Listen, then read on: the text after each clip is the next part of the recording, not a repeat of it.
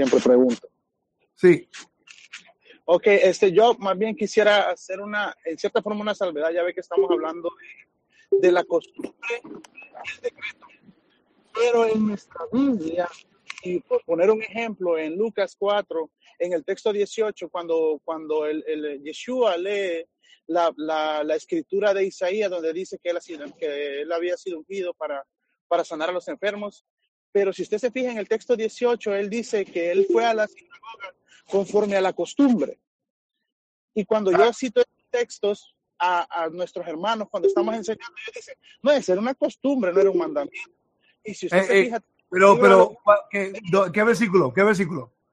en el, en el, bueno, para poner un ejemplo, por eso lo quiero aclarar, porque cuando yo estudié la, la parasha esa, esa misma palabra se usa en esto solo era como una costumbre, no un mandamiento. Ahorita le digo cuál es. Es en Lucas 4, 18. Sí, sí, ya sé cuál es, dime. Ajá, ya ve que en Lucas 4, 18, eh, Lucas 4, 16, que vino de Nazaret, dice, y conforme a la costumbre. O sea, cuando en nosotros, en nuestra mentalidad, entendemos la palabra costumbre como algo que no hay que hacer, o como algo que si usted quiere hacer, Ah. si usted quiere Sí. Pero yo quiero eh, a especificar ahí que esa palabra costumbre no era una costumbre, es un mandamiento. Es un mandato, pues. Es como decir, es como decir, así como ustedes se lavan los dientes como se acostumbra. Lo hacen todo el tiempo. Exacto. Una persona se levanta, inmediatamente hace dos cosas, o va al baño o después se lava los dientes, o se lava los dientes y después al baño. Es una costumbre. Bueno, si es aseada, ¿no? Pero generalmente es una costumbre. Hay cosas que es costumbres. En el caso del Shabbat, es una costumbre. Todo judío iba a la sinagoga en el Shabbat. Porque es un mandamiento. Me sigue, Porque ¿verdad, esa, Daniel? esa es la salvedad que quiero hacer, es un mandamiento, no es una, una simple costumbre, es un mandamiento. Y a nosotros nos pusieron, exacto. y nosotros Sí. de este lado de la mentalidad de aquí la entendemos como que era algo que, bueno, si queremos hacemos y si no queremos no. No, exacto, sí, sí. Bueno, gracias, gracias, Daniel. ¿Quién tiene otra pregunta? Shalom, Ya. Ahora pues, Ajá. Shalom, More. Eh, disculpe, eh, solamente una breve eh, pregunta. El libro que usted mostró con la información acerca de los eh, reglamentos y los mandamientos hacia el templo, eh, si nos podría mostrar esa información, se le agradece siempre. Ok, gracias. Pero usted, Gracias usted. ¿usted habla inglés o solamente español? Yes, español, inglés, sí. Okay, so what I'll do, I put it on the chat room y ahí lo puedes tener. I'm going to put it in the, in the, in the metodolo- método, metodología. Metodología. Metodología. Sí. Ok, Y el hermano Luis lo está tra- traduciendo al español también. Yo lo voy a poner allí ahorita. Deme un segundito. Lo estoy poniendo, estoy poniendo dos. Poniendo uno que tiene solamente los positivos y los negativos y estoy poniendo el otro que tienen todos. ok, Así que que perfecto. imprimir los puede tener, ¿ok? Gracias. Un placer. El Eterno le bendiga. Gracias. Amén, shalom. Hermanos, ¿tuvo sentido el tema, lo que estábamos hablando? Tremendo, Comentario. tremendo. Dígame. Mi pregunta de actividad.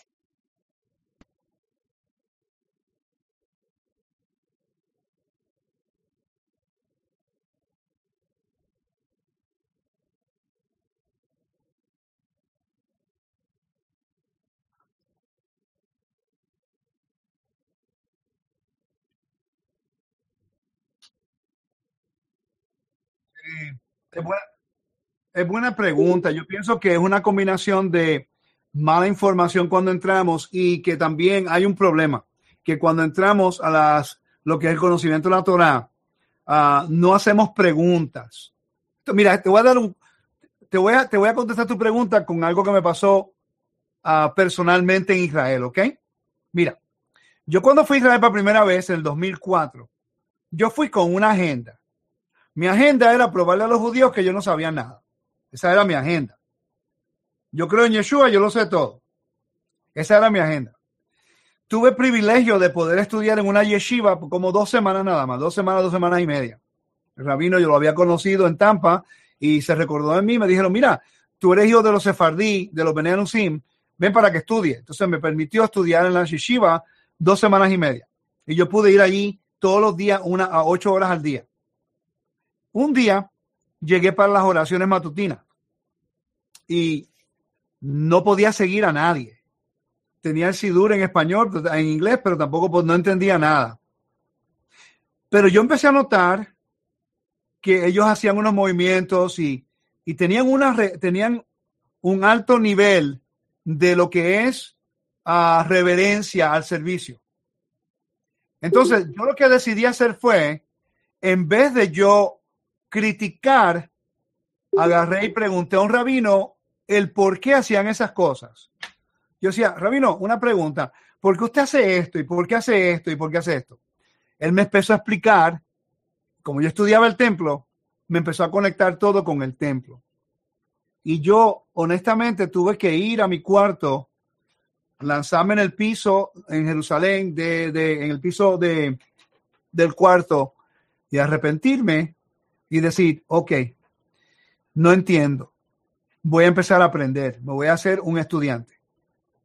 El problema es que nosotros venimos de un sistema religioso en la cual se nos ha enseñado que todo el mundo ha mentido. Entonces tenemos un poco de recelo. Y recuérdate que venimos también de un sistema religioso en la cual hay mucha teología de reemplazo. Aunque nosotros no digamos que eso nos ha afectado, pero sí nos ha afectado.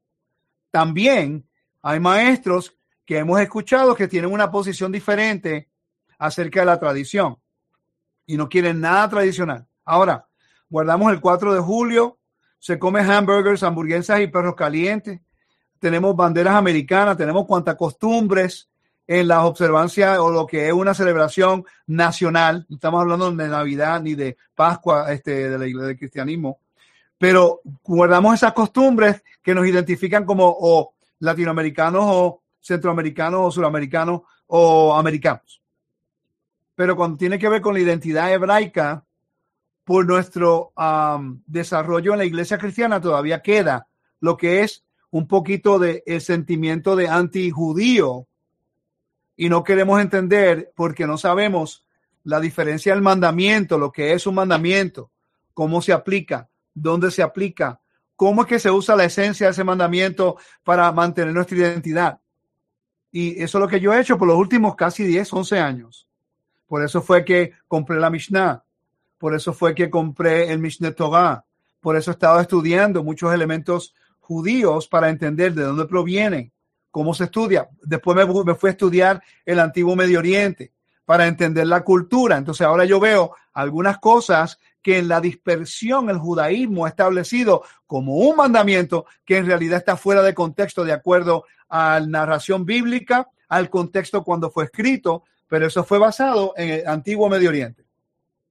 Entonces, yo entiendo que ellos están siguiendo, estamos hablando ellos en este caso, el judaísmo moderno, está siguiendo algunas cosas basado en lo que aprendieron o cómo se estableció en la dispersión. Por ejemplo, tú vas a Israel y tú puedes ver la diferencia entre un judío ortodoxo de Estados Unidos con un judío ortodoxo de Europa porque son bien drásticos las diferencias de observancia entre algunas, algunas sectas del judaísmo e Israel. Es interesante que esas sectas tuvieron su nacimiento basado en la Torah, pero muchas de las costumbres que ellos han añadido ahora a su vida cotidiana fueron la forma de refutar el helenismo o la asimilación donde ellos se encontraban en, la, Edad Media en Europa y la persecución y las, la intimidación que le estaban dando. Lo mismo que ocurre con el judaísmo, está ocurriendo con el cristianismo. Yo pienso que una respuesta larga que te he dado, pero personalmente es la falta de educación y entendimiento en la cual nosotros pues no sabemos la diferencia entre lo que es un halaja, halaja, minhag, una costumbre y un decreto. Y muchas costumbres son sacadas de un decreto para identificarlos a ellos como el pueblo de Israel en la dispersión. ¿Ok? Dos cosas diferentes. Yo he tenido que aprender la diferencia, por eso es que ahora tengo un mejor balance en mi vida observancia de la Torá. Entonces entiendo por qué el judaísmo lo hace, pero entiendo un contexto del antiguo Medio Oriente y tengo mejor balance. ¿Ok? Unmuted.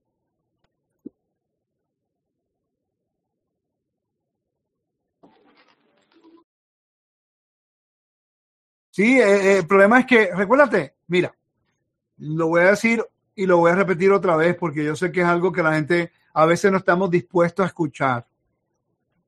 Una de las dinámicas que ocurre dentro de raíces hebreas es que entramos a la Torah y ya no queremos escuchar a nadie o no queremos maestros. Mira, un maestro es un guía. Yo tengo 52 años y yo estudio defensa personal, artes marciales y eso. Esta tarde voy a mi clase, allí tengo un maestro. Ahora, yo llevo 25 años haciendo artes marciales, combate, a, defensa contra cuchillo, con palo, redención de armas, a mano vacía. Pero yo voy a la clase y yo aprendo lo que el maestro me dice. Yo no voy allí a refutarle. Yo no voy allí a decirle que él está mal, porque yo veo algunas cosas de otro punto de vista basado en armas o en diferente ambiente de defensa personal. No, él sabe lo que está hablando basado en el contexto de lo que está enseñando. Pues yo aprendo y después cuando llego a mi casa, yo digo, ok, esa técnica la puedo asimilar a lo que ya yo sé. Esa técnica está fuera de orden para aplicarla en lo que yo entiendo. Pero no la lanzo fuera ni la voto. Digo, ok, eso para este aspecto trabaja, pero para lo que yo estoy buscando, no. Pero eso se toma lo que es madurez, se toma tiempo. Yo no pudiera responder de esa forma cuando tenía 30 años. Cuando yo tenía 30 años, yo pensaba que lo que yo que sabía era lo único en el mundo. Entonces imponía lo que yo pensaba que era bueno a una persona en vez de escuchar, dialogar, comparar, meditar y después implementarlo. Y después uno puede tomar una mejor decisión. Y eso se toma con tiempo. Y dentro de la Torah, el organismo que ocurre dentro de la Torah es que salimos del cristianismo y ya todo el mundo es un maestro. Entonces, hay personas que yo, mire, hermano, le voy a decir algo. Yo he escuchado temas un lunes que cuando lo oigo el miércoles la misma gente que dio el tema el lunes para el miércoles se confunden ellos mismos. Porque si no estamos basados en una raíz fundamental, en el cristianismo había lo que se llama discipulado. Había un discipulado y la gente siempre eran, tenían su maestro, su líder, su pastor. ¿Ok?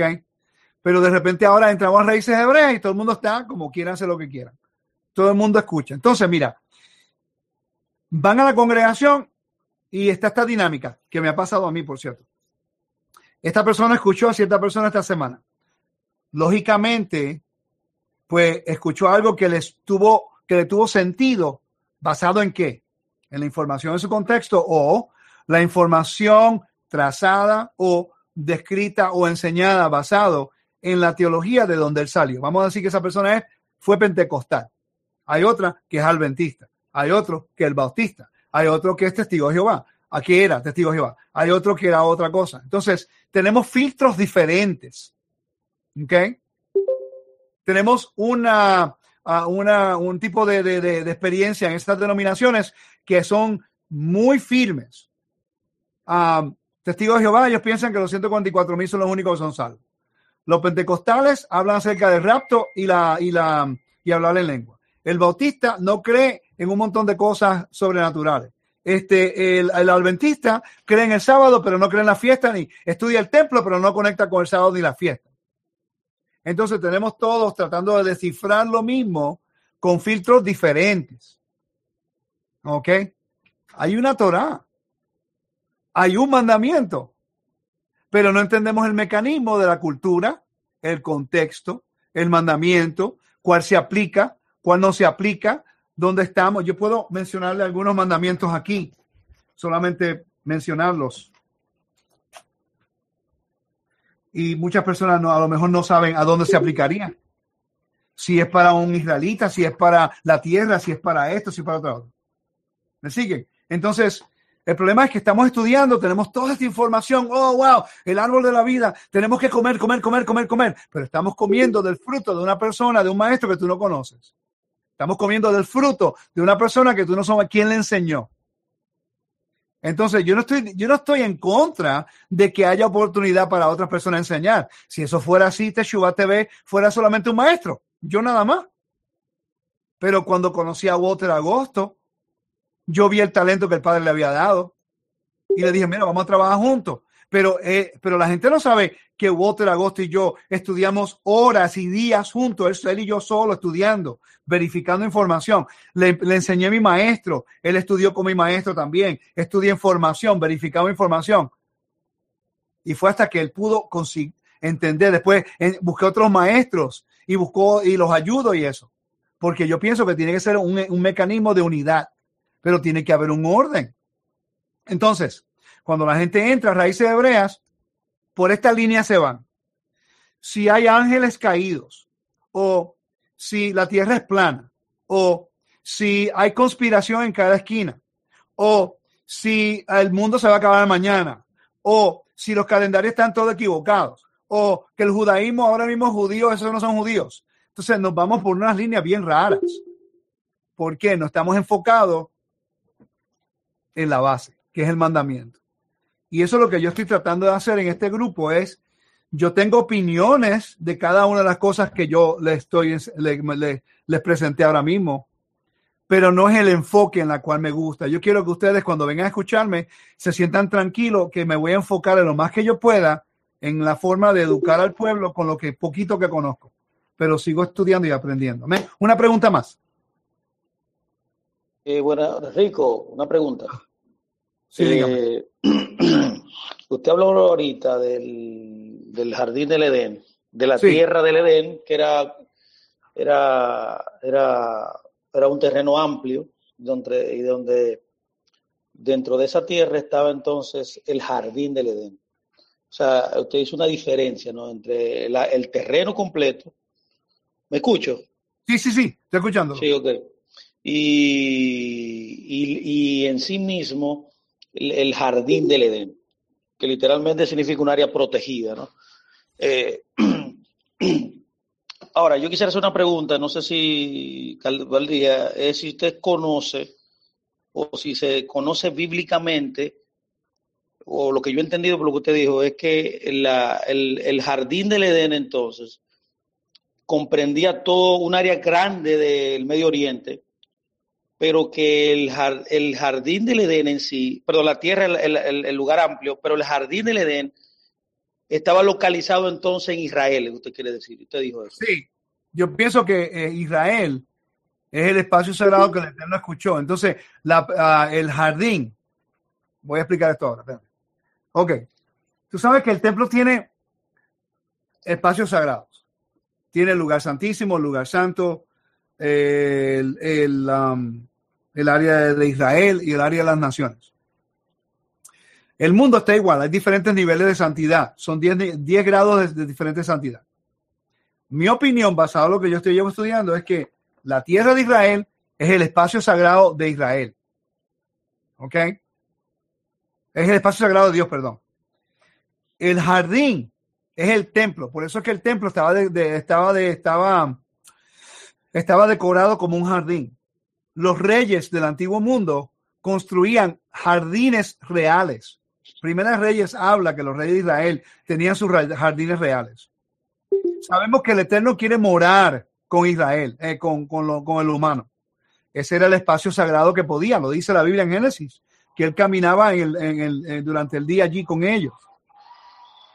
Entonces, sabemos que, te lo voy a explicar, mira, en, en Génesis capítulo 28, hay un evento que nunca lo entendí hasta que comencé a estudiar lo que es Antiguo Medio Oriente. ¿Ok? Cuando es, um, cuando se le aparece Elohim a Jacob en Betel. Uh -huh. La palabra Bethel es casa de Elohim. Ahora, yo antes pensaba, yo antes pensaba que Bethel era el pueblito de Bethel en la montaña de Samaria. Pero ahora mm. entiendo que no. Yo ahora entiendo que no, porque la palabra luz que habla allí, la, la, palabra luz, en realidad también en hebreo significa almendro. Y sabemos que en el jardín de Edén, en, en el templo, había un, un, árbol que se llama la menora, que está diseñado como un almendro. ¿Me está siguiendo? Estas son las sí, conexiones correcto. que uno hace. Entonces, en el antiguo Medio Oriente, en Mesopotamia, ellos pensaban que el área de Mesopotamia, incluyendo hititas, Egipto, a donde está Arabia, Arabia Saudita, Mesopotamia, Irak, Irán, Líbano, todos esos países que era el centro de la creación. Todos lo creían, ¿ok? Todos, todos. Ellos creían que los templos de ellos era el lugar donde los dioses ascendían y descendían. Los ángeles. ¿Ok? Entonces, el Eterno, ¿y dónde vino Abraham? De Mesopotamia. Él trae esa costumbre con él. El Eterno le va a probar a Abraham, a, Jacob, dónde es el centro de la creación, dónde fue el jardín, dónde es el, la escalera, que la conexión del cielo y la tierra. Entonces dice, y salió pues Jacob de Beersheba y fue a Arán y llegó a un lugar cierto, Hamacom. Esa palabra es muy importante en hebreo. Hamacom es la expresión idiomática del templo. Usted sabe esto. Y, y, durmió allí.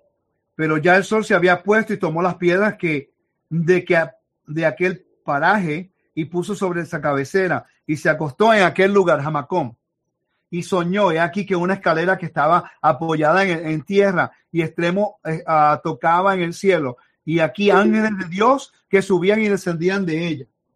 Dame un segundo, estoy viendo un libro acá. A ver si lo consigo.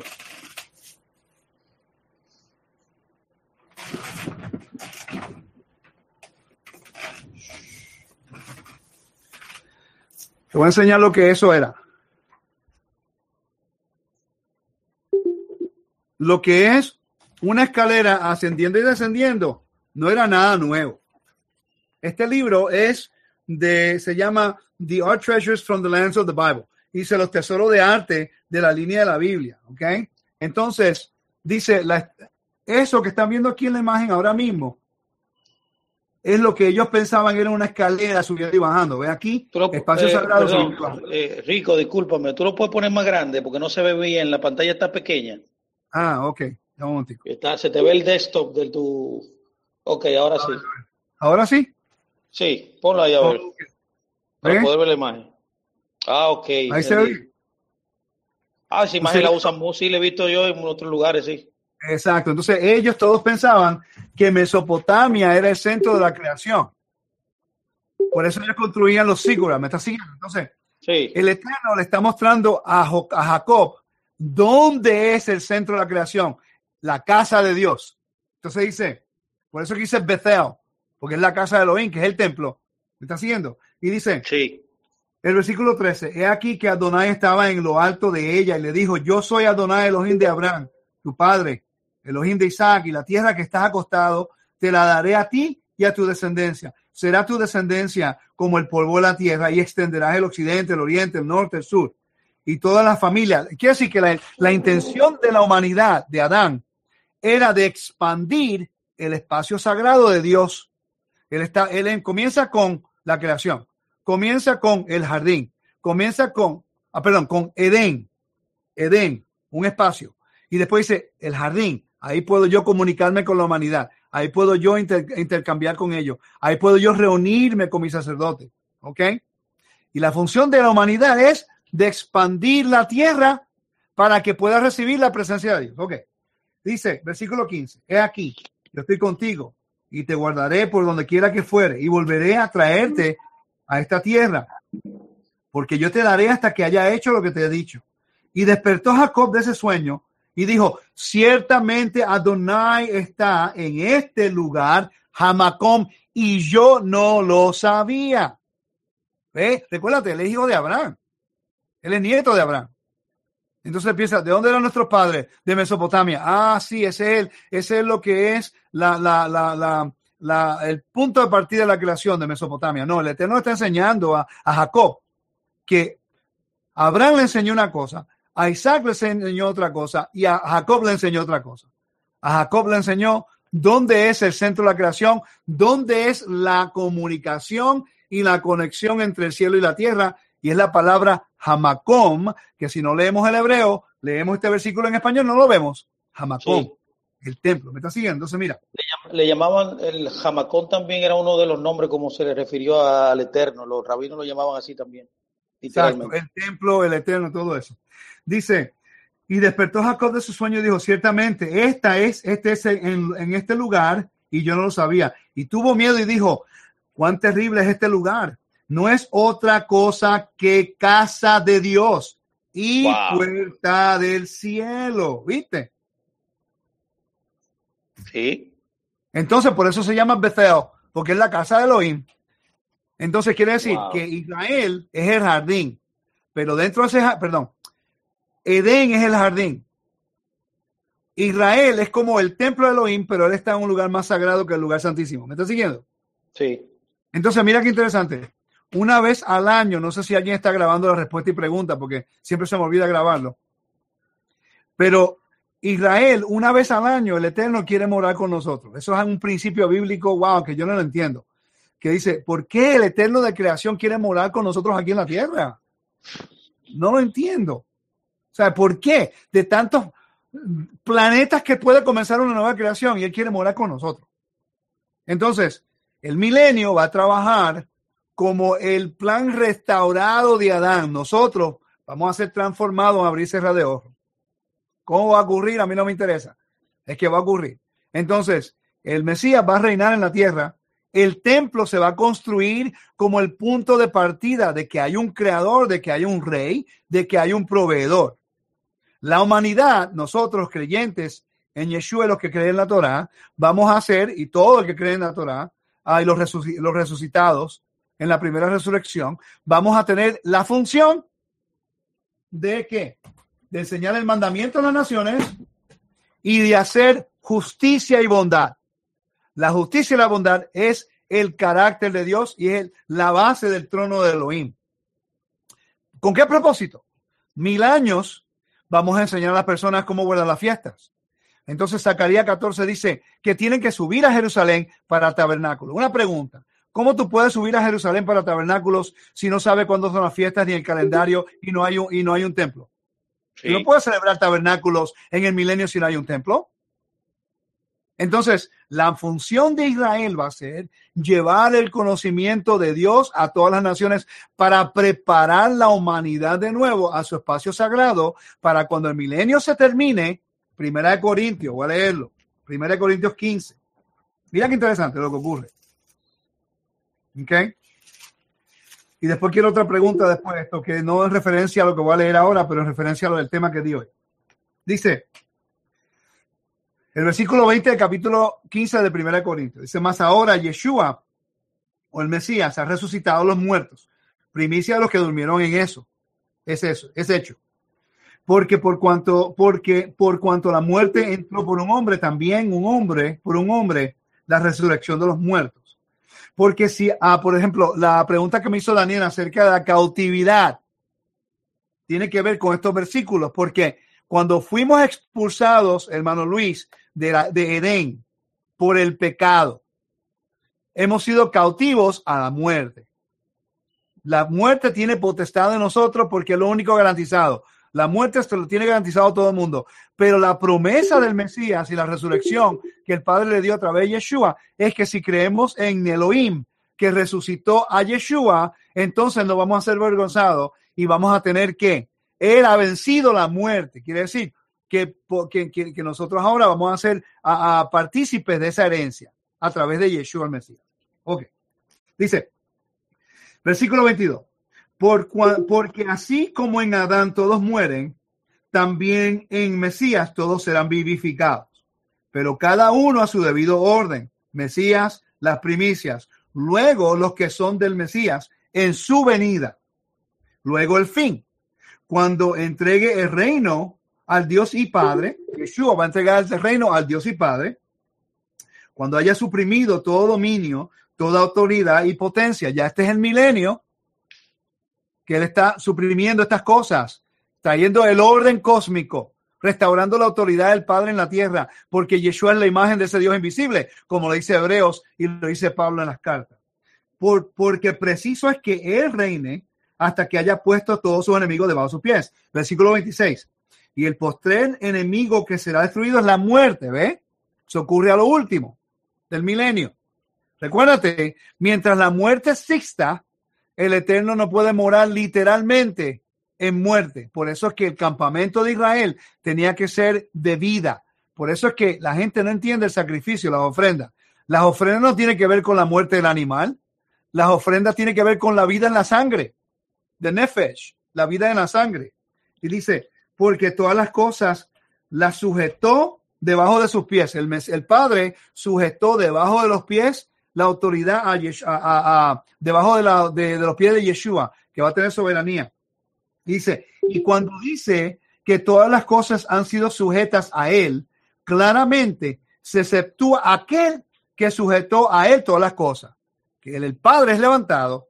Versículo 28 es clave. Pero luego de todas las cosas le estén sujetas, entonces también el Hijo mismo se sujetará al que le sujetó a él todas las cosas para que Elohim sea todo en todo. Entonces, por eso es que en el milenio, después del milenio, el libro Apocalipsis no habla de un templo. ¿Has notado eso, Luis? Que no habla de un templo, ¿verdad que no? No. ¿Por qué? Porque la tierra va a regresar a su estado que comenzó en Génesis, cuando la tierra es espacio sagrado y si no hay muerte, no hay separación de lo santo. El templo te enseña la diferencia entre el estatus del templo como un lugar perfecto de vida versus muerte que está fuera del templo. Por eso los sacerdotes no se les permitía tener pelo largo, porque eso era un ritual de, de, de, vergonzoso del homosexualismo y también de ritual de, luto, cuando se, se alaban la barba y se dejaban el pelo largo. En el templo no se podía hacer eso. En el templo no se sacrificaban los, uh, los animales de noche, las ofrendas. ¿Por qué? Porque se hacía sacrificios a los dioses paganos de la muerte de noche. ¿Estás viendo el contraste? Wow. Entonces, el problema es que si no entendemos los mandamientos del templo, no vamos a entender profecía. Todo está conectado con el sábado, con el templo, con la creación. Espacios sagrados. Yo hay una pregunta, yo quiero añadirle algo ahí a esto, porque yo he ido yo he oído eh, que en Macpela, la cueva, yo hay una enseñanza, una tradición eh, que enseña muchos rabinos que dicen que la cueva de Macpela, entonces eso se cae. Pues, entonces, yo oyendo lo que usted está diciendo, se cae eso, porque yo no, entiendo. Dicen que en Macpela ah, es la entrada al jardín del Edén. Que por ah, eso sí, es una costumbre. sí, es una costumbre. Y que enseña que Abraham al ver esa cueva, él vio un ángel y ahí oyó, vio una luz y ahí él compró ese lugar porque era la entrada, dice, al, al Gan Eden. ¿Qué cierto tiene? Bueno, eso es un midrash. Hay personas que, que tenemos que entender que un midrash es una historia. ¿Ok? Yo tengo el midrash. es un midrash. un, comentario. un comentario. Um, es como, es como cuando el cristiano no entiende un mandamiento, se inventa algo. El, judío, cuando no entiende alguna cosa, él hace un midrash. Está haciendo una historia detrás de la historia para traer más entendimiento. Pero es una opinión, es un midrash. Ahora, dentro del judaísmo, ellos consideran un midrash con mucha autoridad. Yo personalmente, es una historia, lo puedo leer, lo puedo, ay, interesante, ok, pero para mí no, no, no es algo que yo voy a creer porque necesitamos algo más sustentivo, o sea, que llama contexto. Por ejemplo, mira, todo ejemplo. Hay un midrash que dice, como ellos no pueden entender que Sara, que Lea, Rebeca, Silpa, Bilja y la madre de, de, de, Efraín Manashe y Ruth eran, no eran judías, son mujeres paganas, eran mujeres paganas que entraron a la, a, la fe. Pues entonces ellos tienen un problema reconciliar que cuando Efraín y Manashe fueron adoptados. O, pero espera un momentico, si el judaísmo moderno, si el judaísmo moderno se considera uno judío, si es por la madre, pues hay un problema, porque todas las madres del judaísmo fueron mujeres paganas. Entonces, hay un midrash que ellos dicen, no, que la esposa de, de José, oye esto, José el de Egipto, la esposa de José, era la hija de Dina. sí, exactamente, hija de Dina y de Shechem. Es como que, ¿what? Entonces, eso es un midrash. ¿Para qué? ¿Para, ¿Pero con qué motivación lo hacen eso? Para justificar el hecho de que Efraín y Manashe fueron adoptados por Jacob. porque entonces eso trae un problema. Ellos son parte de Israel, pero no son nacidos de una mujer judía, sino de una mujer de Egipto. Wow, eso al problema judaísmo le trae un problema. ¿Me está siguiendo? Sí. Entonces, el Midrash para ellos es la historia que justifica esa decisión. Wow. wow. Okay. Eh, eh, estamos aprendiendo. Ahora, yo lo digo no tirándole al judaísmo, sino una observación, porque como llego, como tengo el privilegio de ir allá y estudiar con ellos todo el tiempo, pues hago preguntas. Y, la, no, y también las ideas, las ideas hay que filtrarlas también. Uno no tampoco puede absorber algo si primero no hay una evidencia fidedigna, clara, más clara de, de Exacto. y uno tiene Ahora, que analizar. Eso, eso, no quiere decir que el Midrash no tiene un valor para entender la mentalidad judía, hebraica, de cómo ellos tratan de investigar y, y, y, interpretar algunas cosas. No tiene que ver nada con eso. Pero yo prefiero leer la Mishnah mil veces antes que el Midrash y lo he leído, lo tengo ahí. Pero yo prefiero leer la Mishnah porque la Mishnah son los argumentos legales de la Torah. El Midrash es una leyenda o una historia basado en un mandamiento. ¿Me está siguiendo? Sí. Son dos cosas diferentes. Pero yo puedo entender y puedo valorar los dos sin tener que someterme a, a uno como si fuera mayor que el otro. ¿Me está siguiendo? Sí. Yo espero que esta, mire hermano, le voy a decir algo, honestamente, yo espero que esto sea de bendición. Yo sé que a muchas personas les choca porque como estamos aprendiendo, pero trato de mantenerme lo más simple posible en explicando el mandamiento. Gracias, hermano Luis. Otra pregunta, por favor, ya no tengo que ¿Pudiera preguntarle algo? ¿Pudiera eh, decirse que entonces Zacarías 8.23 también tiene que ver con lo que usted está hablando? Vamos a buscar, pero un momentico. Zacarías 8. Vamos a buscar. Porque no quiero decir que sí sin entender lo que es en su contexto. Dice, así dice el Señor de los ejércitos. En aquellos días diez hombres de todas las lenguas de las naciones asirán el vestido de un judío diciendo, iremos con vosotros porque hemos oído que Dios está con vosotros. Ajá, ¿cuál es su pregunta?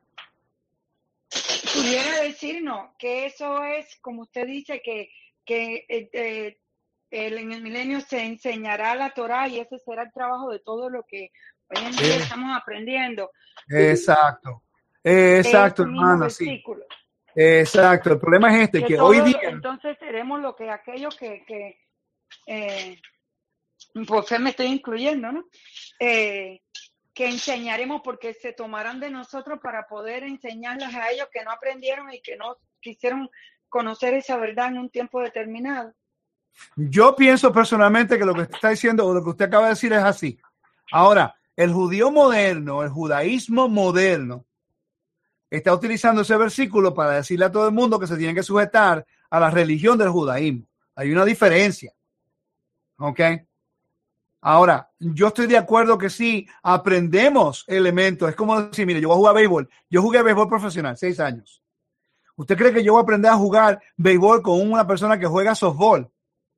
Es un deporte completamente diferente. Sí, hay un bate y una pelota y guantes, pero hay reglas diferentes y la forma todo diferente. Entonces, yo tengo que aprender el béisbol y dentro del béisbol tengo que aprender la posición. Entonces, tengo que buscar un maestro. A eso es que seguían ellos tú quieres aprender Torah, tienes que buscar el manto de un judío y tienes que seguirlo aunque te digan cosas que no, que no están correctas. Como el cristianismo, si tú estás en la iglesia bautista, tienes que buscarte la dogma del bautismo en bautista y seguirlo a, a ciega. Yo pienso que Zacarías, proféticamente, como usted dijo, se puede estar refiriendo a cuando las naciones nos vean a nosotros y digan, oye, este, ¿por qué tú sigues Shabbat? ¿Por qué tú sigues las fiestas? ¿Por qué tú pones sitiot? ¿Por qué tú haces las oraciones? ¿Por qué tú lees la Torah? Y ahí nosotros vamos a ser partícipe de la reconciliación de todas las cosas. Pero hoy día hay personas que usan ese versículo en Zacarías para decir que no, si tú no vas al judaísmo como religión, sistema religioso, no vas a saber nunca la Biblia. Pero es que yo estudio parte del judaísmo y no tengo que someterme a la religión y yo puedo creer en Yeshua. O sea, ¿Por qué tiene que ser una o la otra?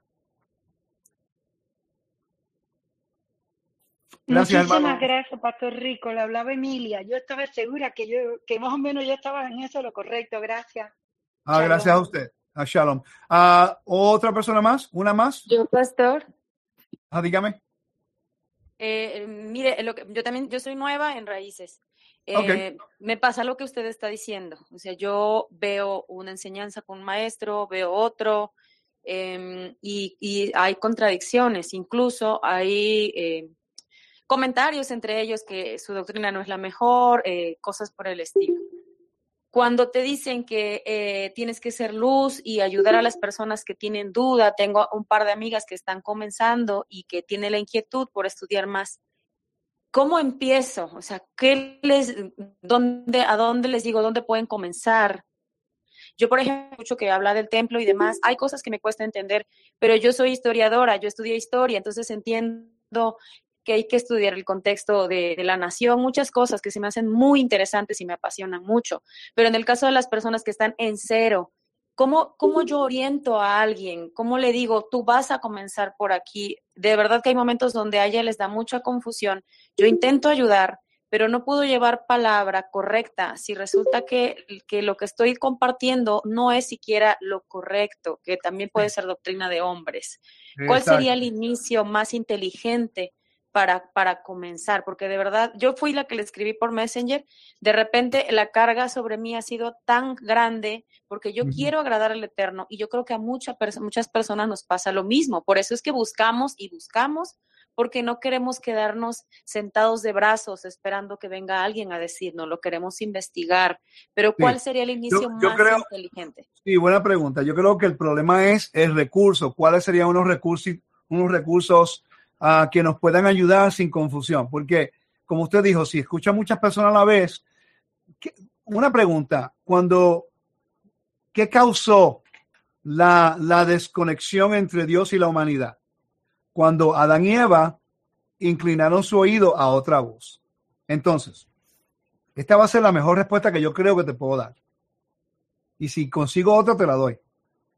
Salmo 19, perdón, Salmo 89, versículo 13, 14 y 15.